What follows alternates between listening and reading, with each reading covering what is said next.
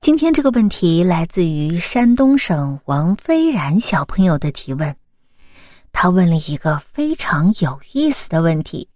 他问咸鱼阿姨：“水会炸毁房屋吗？”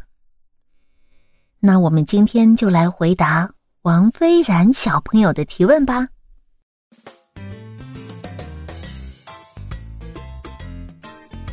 等你们看到这个问题的时候。是不是会感到很莫名其妙呢？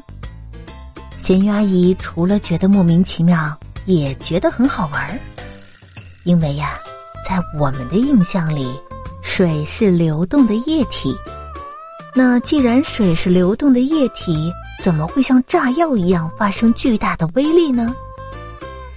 其实啊，如果处理不当，水也能发挥出炸药一样的威力。在以前的历史上，有一次水炸毁了一座五层的大楼，死了二十多个人。那怎么会发生这样的事呢？原来呀，这个大楼里面有一个工厂，在大楼的底层建了一座大锅炉，锅炉里装的水就有一个大池塘的水那么多。炉子里升起了火，锅里的水就沸腾了。蒸汽经过管道通到了蒸汽机。那有一次呢，有一个锅炉工忘了按时加水，锅里的水剩的很少，可是炉子还在继续烧着，因此呀，锅壁就烧得红彤彤的。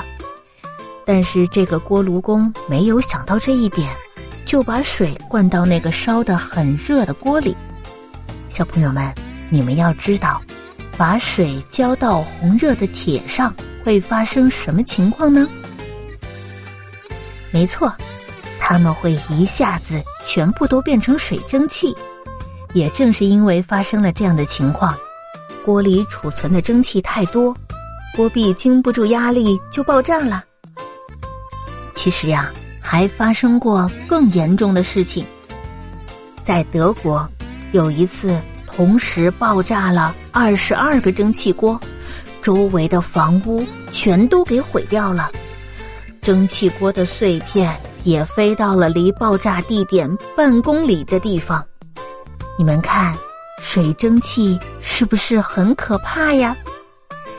其实呀，就在你们家里，每天也有几千个蒸汽锅在爆炸，只是呀都不大，而是很小的。当炉子里的柴在噼啪作响的时候，这就是水在爆炸。完全干燥的柴是没有的，劈柴里面总是有水分。由于强热，水就变成了蒸汽，使得木头的纤维破裂，发出了噼啪的响声。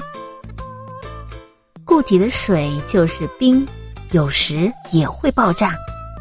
蒸汽炸毁房屋。冰却毁坏整座山。在秋天，岩石的裂缝里渗进了水；冬天，水结成了冰。可是冰占的地方比水大，虽然大的不算多，总共也才大了十分之一。但是冰向各个方向挤压，结果呀，就连最坚固的石头也裂开了。在冬天里，自来水管的破裂也正是这个原因。那如果我们要不让水管破裂，我们就必须用粘一类的东西把水管包起来。好了，小朋友们，你们听懂了吗？这个好玩的问题是不是很有意思呢？如果你们也有其他的问题要问咸鱼阿姨，就在留言里写下你们的提问。但是啊，不要忘了留下你们的名字哟。我们去听下一集吧。